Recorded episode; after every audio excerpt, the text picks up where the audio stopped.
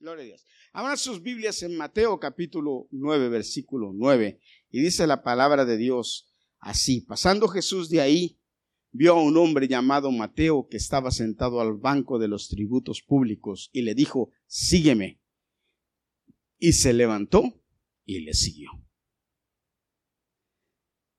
Y se levantó y le siguió. Lo voy a decir otra vez. Y se levantó y le siguió. En el nombre de Jesús, Padre, te pido que tú nos bendigas y nos hables hoy. Que tu palabra nos llegue, llegue a nuestra vida, llegue a nuestro corazón.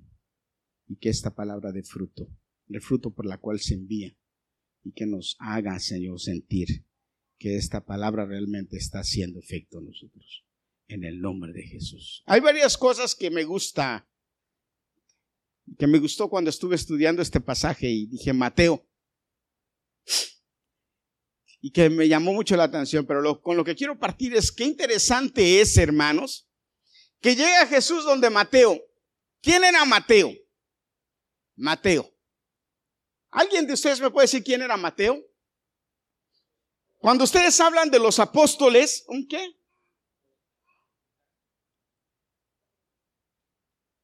Un tranza, un ladrón un sinvergüenza. Ese era Mateo, un cobrador de impuestos. Traidor. En México le dicen malinchista. Malinchista en México son todos aquellos que le van al Guadalajara y anexas. Malinchistas. Malinchista es aquel que está en contra de su propia gente. Mateo era un malinchista. ¿Cómo le dicen en, en República Dominicana? El que va en contra de los cubanos que es cubano, que va en contra de los cubanos. Vende patria, le dicen en algunos lugares. Bueno, Mateo era un vende patria. Mateo trabajaba para los romanos, oprimiendo a los judíos, siendo el judío. Y se enriqueció, él era rico por eso. Ese era Mateo. ¿Saben cuál era el nombre de Mateo? Mateo fue, eh, Mateo es nombre, fue su nombre después, pero su nombre, el nombre que le pusieron sus papás, ¿saben cuál era? Leví. Leví. ¿Cuáles eran las expectativas de los papás con Leví? ¿Mm? Imagínense cuáles eran las expectativas de los papás de, de Mateo cuando le pusieron a Mateo Leví. ¿Y, ¿Y en qué se convirtió? Y tomaba muy en serio su papel, porque la gente no los quería, los judíos no los querían, los, los principales de, de, Israel, los, los fariseos y los, y los publicanos lo odiaban a los cobradores de impuestos. Los odiaban, los sacerdotes los odiaban. Consideraban no solamente que eran eh, malinchistas, vendepatrias, traicioneros, sino además malos, abusivos, ladrones de esos ricos usureros, como hay muchos, que la Biblia condena. Eso era Mateo. Y la pregunta aquí es, ¿qué habría visto Jesús en Mateo? Que dice la Biblia, sencillamente dice la Biblia, que iba caminando y vio a Mateo sentado en el trabajo, ahora sigue como dicen con las manos en la masa, con sus tranzas ahí, y Jesús lo ve en la mesa haciendo sus tranzas, Cobraban impuestos de todo lo que hacían, de todo lo que pescaban, de todo lo que tenían, de todo lo que cosechaban, de todo, de todo, de todo. Es como los, los benditos, por no decir otra palabra, pues, de los benditos impuestos que nos cobran por los carros. Es lo más ridículo que hay. El impuesto de, de los carros, hermanos, ese es increíble. El gobierno, esa es la mejor forma que se inventó de robarnos. Compro un carro, yo, el carro me costó 25 mil dólares y tengo que pagar impuestos por los 25 mil dólares. Pero cada año o cada dos años tengo que renovar y pagar cierta cantidad de dinero por el carro. Ahora, si lo llego a vender y el otro lo compra, el otro que lo compra, lo compra en 15 mil o 18 mil y compra el carro en 18 mil y vuelve a pagar taxes por el carro que ya se pagaron los taxes. Y si ese carro se vende cuatro o cinco veces, pues cuatro o cinco veces se pagan taxes de ese carro que ya se pagaron los taxes. Es increíble eso. Yo digo, wow que, es increíble. Yo no sé cómo se manejan los taxes de las casas, pero los de los carros son... ¿Y cuando el carro deja de pagar taxes? Cuando el carro ya no sirve. O sea, cuando el carro tiene creo que 22 o 23 años, si no me equivoco, ya entonces el carro ya no paga taxes. Ya te dice, ah, no, usted, su carro ya es un carro viejo, ya no pague taxes. Pues ya el carro vale mil dólares, ¿qué taxes va a pagar uno de mil dólares? Bueno, Mateo era de esos, que le sacaban la piedra a cualquiera porque le decía, ¿cuántos pescaste? ¿Fuiste la mañana a pescar? Sí, pesqué 10 pescados, perdón, 10 peces, 10 pescados, ahora ya son pescados, 10 peces. Ah, pues sí, pues tres son de Roma, échale.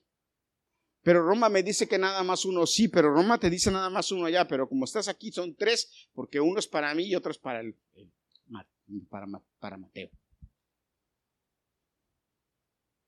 Uno llegaba a Roma, otro era para Mateo y el otro era para los achichincles de Mateo, porque Mateo tenía achichincles, era jefe.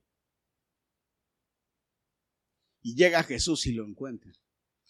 Y lo que interesante es que le dice Jesús a Mateo, así simple, le dice, sígueme. ¿Y sabes qué me llama la atención, hermano? No lo conocía.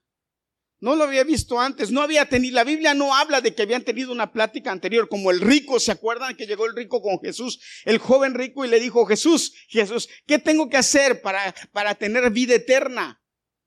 Tuvo un diálogo con Jesús.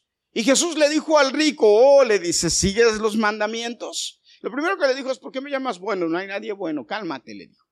¿Por qué, ¿Por qué Jesús le contestó al rico, eh, eh, eh, ¿por qué me llamas bueno? Porque el rico llegó, el joven rico llegó con Jesús y le dijo, maestro bueno, ¿qué puedo hacer para ser salvo? Y inmediatamente Jesús le puso un freno y le dijo, ¿por qué me llamas bueno? No me llames bueno porque no hay nadie bueno. ¿Por qué Jesús le dijo al rico, no me llames bueno porque no hay nadie bueno? Porque fue la primera lección que le dio al hombre, al joven rico. ¿Saben por qué el joven rico le llamó a Jesús bueno? Porque él se creía bueno porque el joven rico se creía bueno. Y cuando Jesús le contesta, no me llames bueno porque no hay ningún bueno, Jesús le está diciendo, ni tú tampoco eres bueno, no te creas bueno, porque no eres bueno. Esa fue la primera lección que Jesús le dio al hombre rico, al joven rico. Y le dice, guardas la ley desde mi juventud, Señor se sentía orgulloso de guardar. Por eso es que les digo que él se creía bueno, porque se sentía orgulloso de guardar la ley de que desde su juventud dijo. Y dice que Jesús se alegró porque dijo, es verdad, guarda la ley. Vio Jesús que era verdad lo que él estaba diciendo. Y entonces Jesús le ofrece el reino de los cielos al hombre rico. No le ofreció cualquier cosa, le ofreció el reino de los cielos y le dijo, vende todo lo que tienes. Te falta una cosa, vende todo lo que tienes dáselo a los pobres y sígueme. ¿Y qué hizo el joven rico? Dice que se dio la vuelta y se fue triste porque tenía muchos bienes. Prefirió los bienes terrenales que seguir a Jesús. Hubo una conversación con este. Sin embargo, con Mateo no hubo conversación. Y la Biblia me enseña que Mateo también era rico, era un hombre pudiente, era un hombre que tenía dinero. Y Jesús llega donde Mateo y le dice, Mateo, sígueme. ¿Y qué hace Mateo? Me, me llama mucho la atención esta, esta cuestión. ¿Qué convicción? ¿Qué forma de autoridad? ¿Qué palabra le dio Jesús cuando le dijo a Mateo, sígueme? Que Mateo inmediatamente dejó todo y le siguió. Y se fue tras Jesús. Inmediatamente dejó todo lo que tenía y la vida de Mateo cambió, la vida de Mateo se transformó, la vida de Mateo fue otra. Me llega a la mente, me llegó a la mente cuando estaba predicando y, yo escribí ahí que debía decir, me llega a la mente, pero me llegó cuando estaba predicando, estudiando. A Saqueo. ¿Se acuerdan de Saqueo? Dice la Biblia que Saqueo era un hombre chaparrito, chiquitito, casi cantaba yo en México la canción. Mateo era un hombre chaparrito, chiquitito, Saqueo, digo, que vivía en, no Mateo, Saqueo, en Jericó. Dice que quería ver a Jesús, al maestro. Y que decidió cuenta que iba a pasar por un lugar, pero como era chiquito, y me imagino que debe haber sido chiquito y raquítico también, no nada más chiquito, y, porque si hubiera, si hubiera sido chiquito y un poco fuerte como yo y galán como yo, pues era diferente. Yo creo que este era chiquito, feo y flaquito. Porque la gente le hacía el feo. ¿Saben por qué la gente le hacía el feo? Además de fe por feo, porque era cobrador de impuestos también. Era también tranza. La gente no lo quería, igual que Mateo. ¿Qué clase de amigos tenía Jesús, verdad? Wow. Y dice que, que va y, y que se da cuenta por dónde va Jesús y como él, él no podía verlo porque la gente no lo dejaba, dice que se subió a un árbol sicómoro, a un árbol chiquito, porque a un árbol grande no hubiera podido subirse tampoco, imagínense.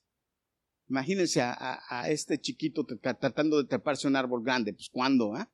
Por eso se trepó un árbol chiquito.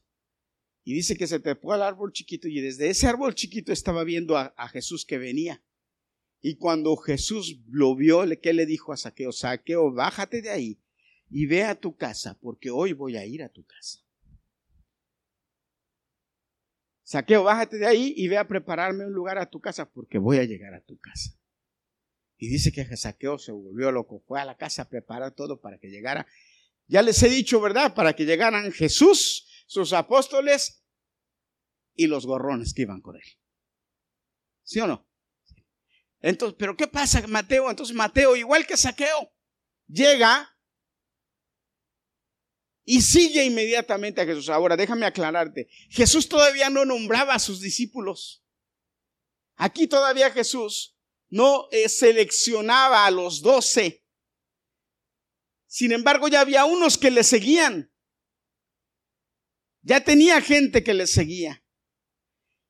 Y lo que me llama la atención y me gusta es que él, Mateo, deja todo por Jesús.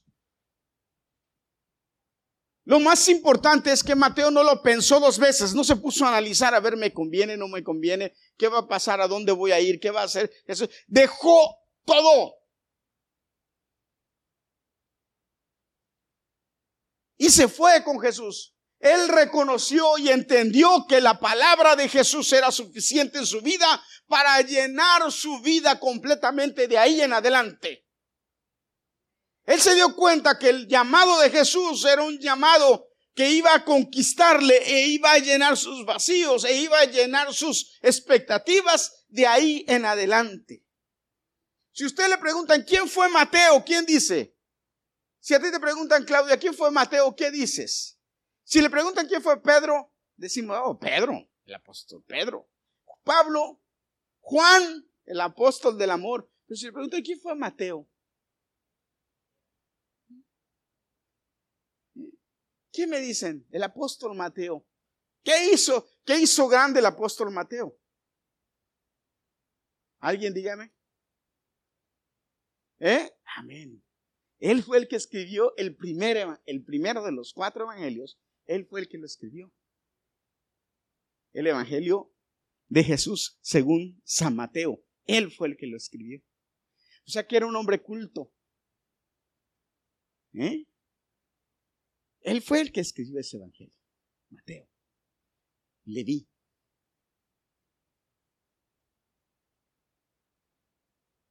Pero lo más importante de todo, hermanos, es que la vida de Mateo cambió radicalmente por el llamado de Jesús.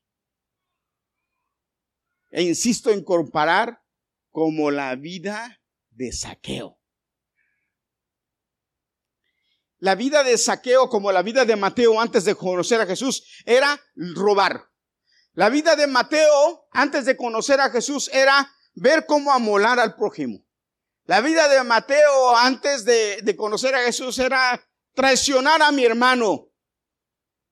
La vida de, de, Mateo antes de conocer a Jesús era vivir despreciado por los demás y no ser aceptado, no ser invitado a las fiestas. Oye, qué gachos cuando no te invitan a la fiesta. Y sabes que todos van, pero a ti no te invitan. Se siente gacho.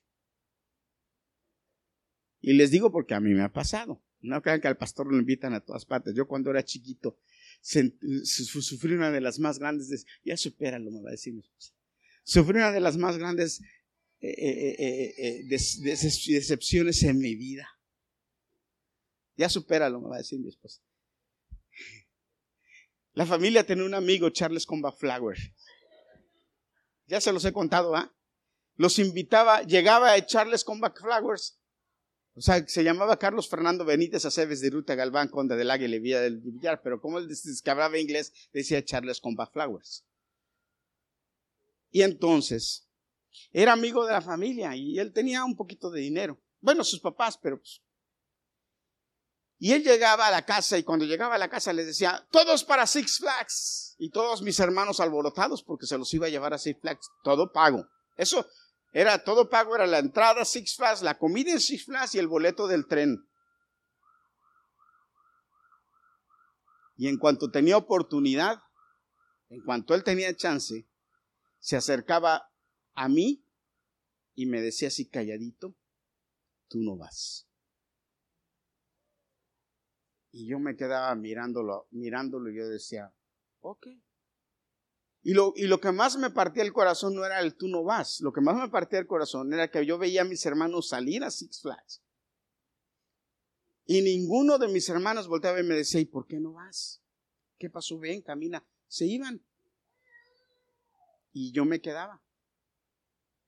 Pero hermanos, lo que no, lo que no saben mis hermanos es que eran los momentos más íntimos que yo llegué a tener con mi mamá. Porque mi mamá se me acercaba y me decía, tampoco te invitó hoy, ¿verdad? Se daba, mi mamá se daba cuenta. Me decía, no te preocupes. Ese joven se quedaba en la casa por días, a veces hasta por meses. Y al principio pues, tenía dinero, pero después se le acababa el dinero. Y cuando se le acababa el dinero, ¿qué creen que hacía? Pues vivía ahí, comía ahí, hacía de todo. Entonces, ¿a quién, se la pagaba? ¿Quién se la cobraba lo que me hacía a mí? Mi mamá. Y yo veía a mi mamá como era. Y yo decía, no te preocupes, me decía mi hijo, yo se la cobro. Pero yo, yo viví lo que es que me decían, ah, tú no vas.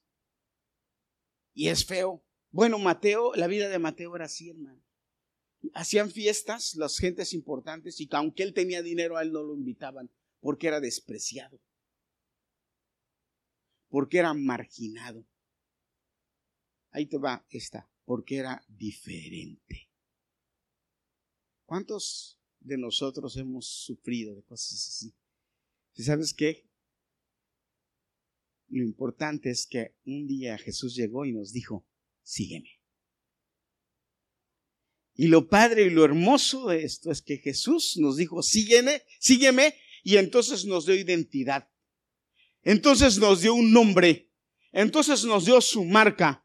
Y entonces todas esas carencias o problemas que quizá en algún momento tuvimos o complejos que en algún momento llegamos a tener por situaciones de la vida, hermano, desaparecieron porque Jesús nos puso como reyes y sacerdotes y nos llamó. ¿Cuántos dicen amén? Eso es lo importante que le pasó a Mateo. La vida de Mateo cambió no por la aceptación de los demás, sino porque Jesús lo hizo valer.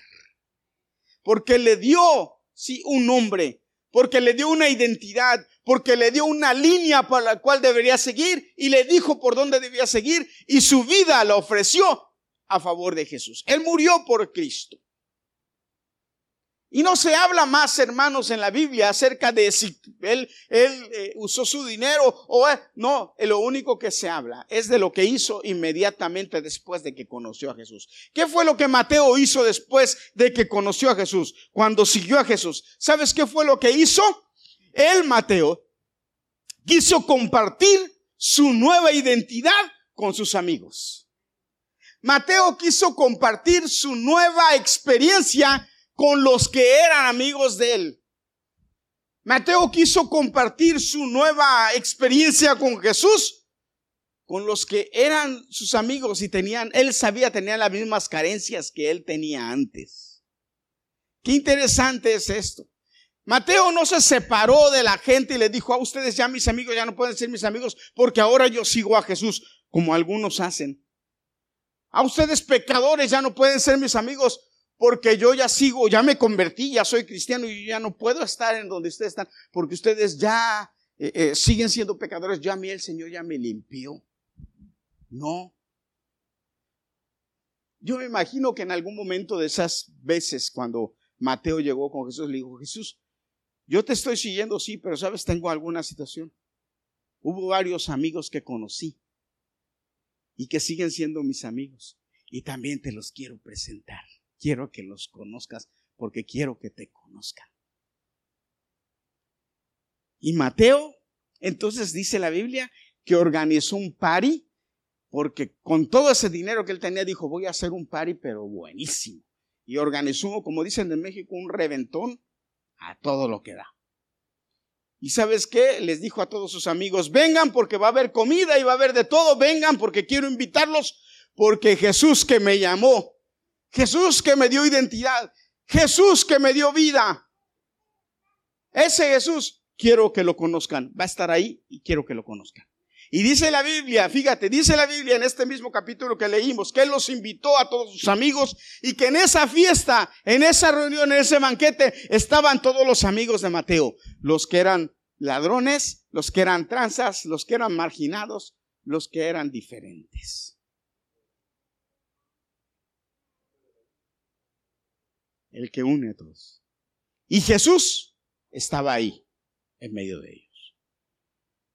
Ahora, ¿sabes qué interesante, hermano, es? Que yo estoy seguro, fíjate, la Biblia no lo dice, pero yo estoy seguro, y te lo voy a decir, me voy a atrever a decirlo, que muchos de estos hombres, sí, conocieron a Jesús por medio de Leví, fueron salvos por medio de Leví. Jesús los salvó, y muchos de estos siguieron a Jesús con todo y su economía, y mantuvieron, sostuvieron el ministerio de Jesús por esos tres años que Jesús estuvo en la tierra. ¿Cuántos dicen amén?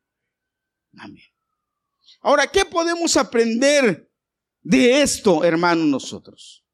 Jesús nos ha salvado. Jesús nos ha redimido. Jesús nos llamó y nos hizo diferentes. ¿Cuántos dicen amén? Somos diferentes, pero seguimos viviendo en el mundo. Tenemos que seguir trabajando. Tenemos que seguir yendo a la escuela. Tenemos que seguir yendo a la tienda, al supermercado, al, lugar a comprar. Tenemos que seguir moviéndonos en este mundo lleno de pecadores, gente mala, gente que necesita, escúchame, necesita conocer a Jesús. Y Jesús hizo una declaración muy importante. Y esta declaración nos las hizo a nosotros. En Mateo, Sermón del Monte, el mismo Mateo lo dijo y lo escribió por su experiencia. Vosotros sois la sal de la tierra. Y si la sal se desvanece, entonces, ¿dónde va a quedar el sabor? Hermano, ¿sabes? Cuando Jesús le dio el llamado a Mateo, lo que hizo fue darle sal a su vida. Cuando Jesús te llamó, lo que hizo fue sazonar tu vida todo lo que hacemos con Jesús tiene un sentido diferente. Cuando hacemos las cosas fuera de Jesús, hermano, las cosas no saben. El gozo se acaba. La alegría se va. Pero cuando estamos con Cristo, el gozo permanece. La alegría permanece. La paz está siempre, no importa, aunque la gente no entiende que aunque estés en dificultades y en problemas, tú tienes paz porque oyes la voz de Dios que te dice, tranquilo, que yo estoy en control. Eso es lo importante. Y hermanos, Dios nos llamó a nosotros, a ti y a mí. Voltea con el que está al lado tuyo y dile a él, Dios te llamó a ti para que seas la calma en medio de la tormenta de ese mundo. Cuando tus amigos, cuando tus amigas estén en tormenta, Él te puso ahí para que tú les digas que Jesús puede darles paz. Ahorita que estaba Daniela dando testimonio, se me vino algo a la cabeza y yo se, dije, se lo voy a decir después, pero te lo voy a decir ahora. ¿Sí? Dios te permitió pasar por estas situaciones para que cuando te encuentres con niñas o con niños así en donde estés, tú les puedas decir, Dios te puede dar paz. Confía en Dios, que a mí me dio paz. Hermano, lo que Dios quiere y lo que Jesús trata de hacer contigo es que tú tengas la experiencia en tu vida para que la compartas con los que estás. Para que seas sal, para que seas luz en donde te encuentres. No para que te aísles, no para que te separes, no para que ya digas, ah, no, yo ya soy diferente, entonces ya pertenezco aquí y ya. No. Dios te llamó a ser luz para que alumbres. ¿Por qué? Fíjate, cuando Jesús, y lo explica en este pasaje de Mateo, cuando Jesús estaba ya metido con, con, con en, en medio de la fiesta, y las arpas sonaban, y los tambores sonaban porque tenían música, porque este cuate tenía dinero y tenía música, los mejores músicos de aquel, de aquel este, lugar él los contrató. ¿Ya? Tenían música. Y voy a decir esto con mucha, y voy a decir esto con mucha aclaración, espero que no me malentiendan ni, ni sirva. y tenían vino. Porque por ahí hay quienes me dicen carnalones, pero Jesús tomaba vino, sí, pero no, Jesús no se emborrachaba. Y la Biblia no condena al que toma, condena al borracho. Así es que si tú te pasas de la línea vas a ser juzgado por borracho, punto. Por eso lo aclaro.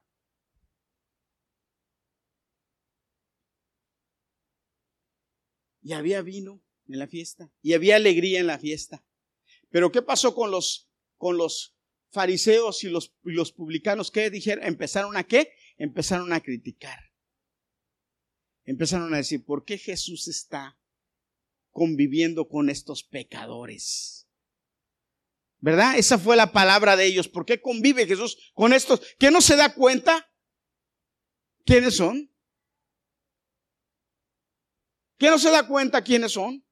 Como aquella mujer que, que, que fue y le empezó a, besar y a, y, a, y a, lavar los pies al maestro con su, con su pelo. ¿Se acuerdan?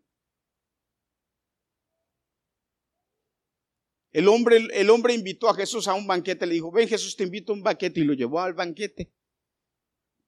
Y en el banquete llegó una mujer y empezó a, le derramó un perfume en sus pies y empezó a, enjuagar los pies con su pelo y a besárselos. Y el hombre de la fiesta lo empezó a criticar a Jesús. Si supiera quién es esa mujer, no se dejaría tocar. Jesús tenía eh, el tacto de tocar a las personas. Gracias a Dios que me tocó a mí. Que te tocó a ti.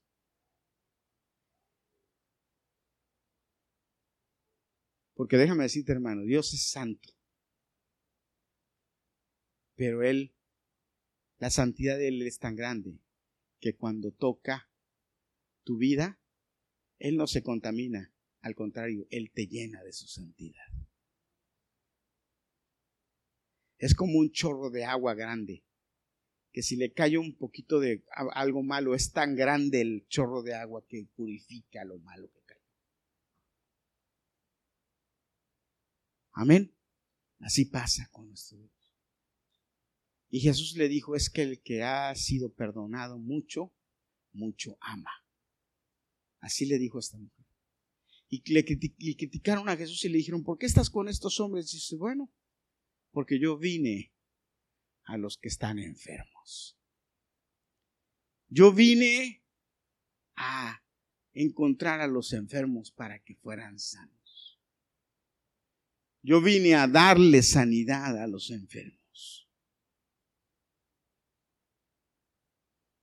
Sabes, hermano, esta es la gran noticia, que Jesús nos ama y nos acepta así como estamos. Pero así como estamos, Él nos transforma, nos moldea, nos hace limpios para que nos parezcamos a Él y después podamos enseñarle a los demás qué es lo que Jesús quiere hacer con ellos. Lo mismo que hizo con nosotros. Lo mismo que Jesús hizo conmigo, quiero que lo haga contigo. Cuando la gente vea en nosotros las, las cosas hermosas que Jesús ha hecho, entonces nosotros le vamos a decir a la gente, es que quiero que también las haga contigo. Porque eso fue lo que pasó con Mateo. Mateo no se quedó solamente con lo que Dios, el llamado de Dios. Porque con el llamado de Dios él sintió la transformación y el poder de Dios en su vida. Y él quiso compartir eso con los demás. Y por eso hizo la fiesta y le dijo, si yo quiero que también mis amigos te conozcan, maestro.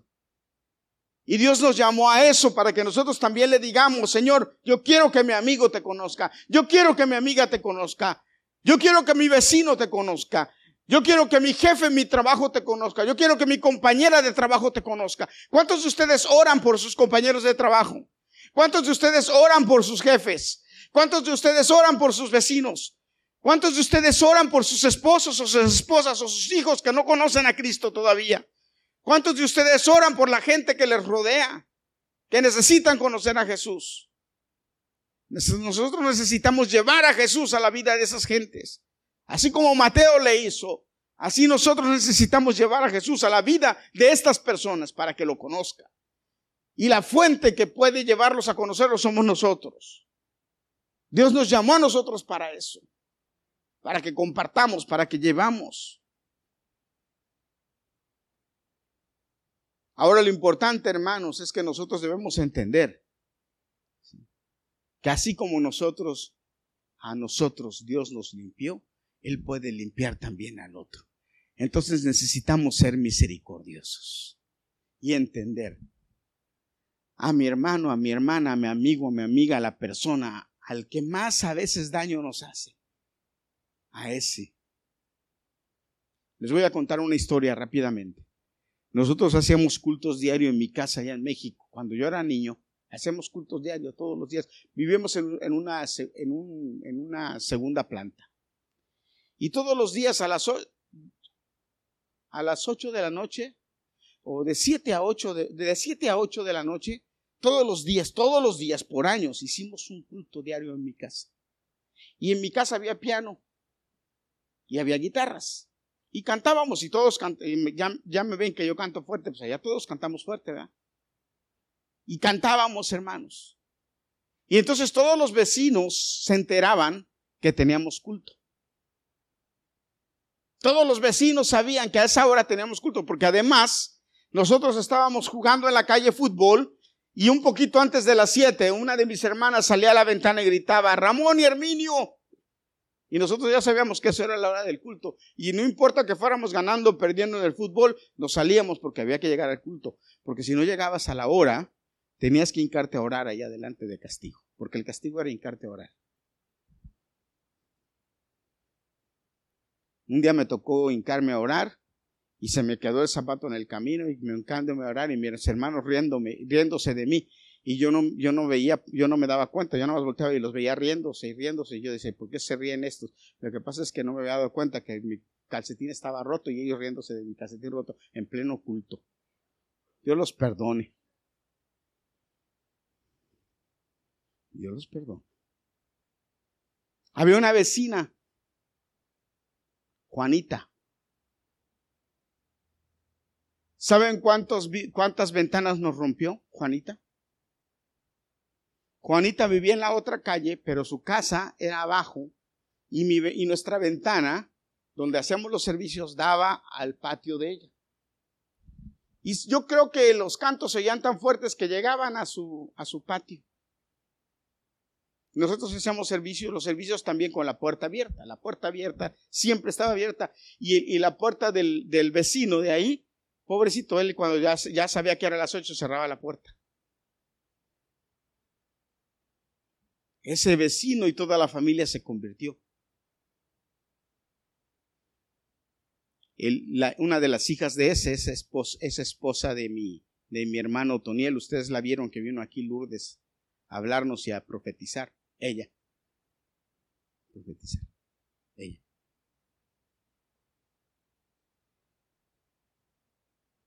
Amén. Bueno, la Juanita nos rompía los cristales. Y de repente estábamos en el pleno servicio y ¡pah! Y nosotros, órale, cuidado, cuidado que no te diera la piedra y el, y el, y el vidrio. Y ya mi, papá decía, tranquilo, recogía y mi papá cambiaba el cristal. Y a la siguiente semana otra ventana, otro cristal. Y nosotros sabíamos que era la Juanita porque nos acercaban y nos decía de todo. No nada más rompió el cristal, sino decía de todo. Un día nosotros orábamos por ella. Un día nos asustamos porque estábamos en pleno servicio y cuando vemos llega Juanita y se para en la puerta. Y pues nosotros la conocíamos. Y cuando Juanita se para en la puerta, voltea con mi papá y le dice, ¿puedo entrar? Y mi papá se le queda mirando y dice, claro, pásese Juanita, ¿tiene, ¿tiene algún problema? No, no, no, dice. Ya Dios me dijo que dejara de romper los cristales y que tenía que venir aquí a cantarle a Él con ustedes. Esa mujer se convirtió. Después de creo que como ocho o diez cristales que nos rompió. Pero usted sabe si alguna vez nosotros le reclamamos o le dijimos no rompa cristal, o sea, nosotros le dábamos gracias a Dios por la vida de esa mujer. Y esa mujer se convirtió. ¿Por qué? ¿Por qué, hermanos? Porque como Mateo sentimos compasión por las personas. Usted debe sentir ese mismo amor por la gente que trabaja con usted, que está atada y que está perdida por los que son sus compañeros de trabajo, porque las que son, porque son la gente que está cerca de usted, porque Dios le va a decir el día que esté delante de él es, fulanito estaba cerca de ti y dice que nunca le hablaste de mí, ¿por qué? Y sabe, hermano, mientras estoy predicando, usted está pensando en alguien. Se lo aseguro que está pensando en alguien. Así es que acuérdese de la próxima vez que lo vea y háblele de Cristo.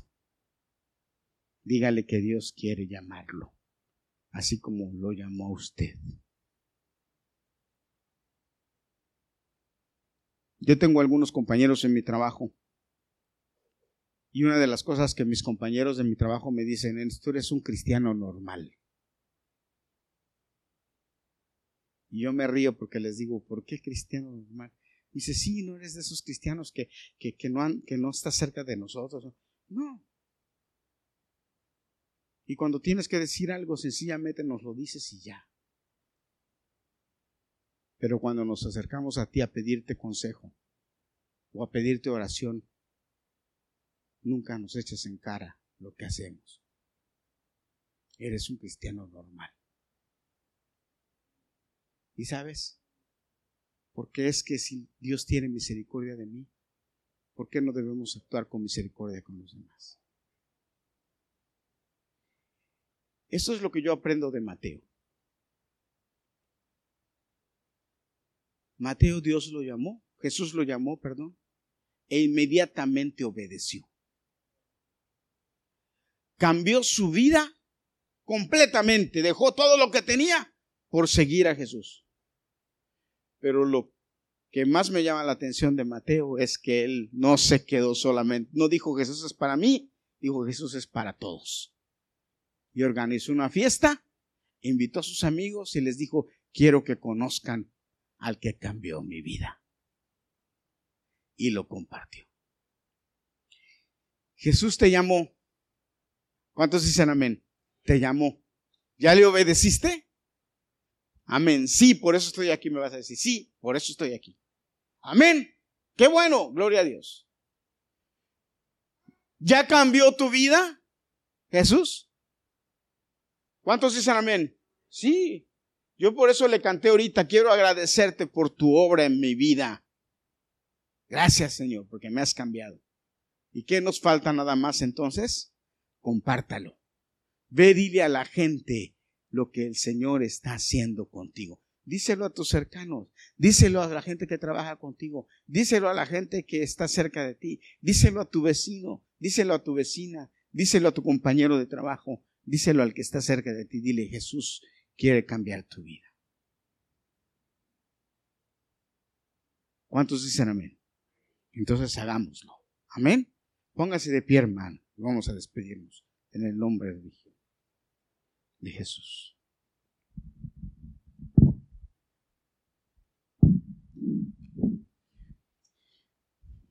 Como les dije hace rato, váyanse preparando para acción de gracias y para Navidad. Amén. Vamos a tener unos servicios bonitos, que ya el tiempo se va muy rápido, muy rápido. Ya cuando usted menos piense, ya estamos en acción de gracias y ya estamos en Navidad. Gloria a Dios. Levante sus manos para recibir bendición.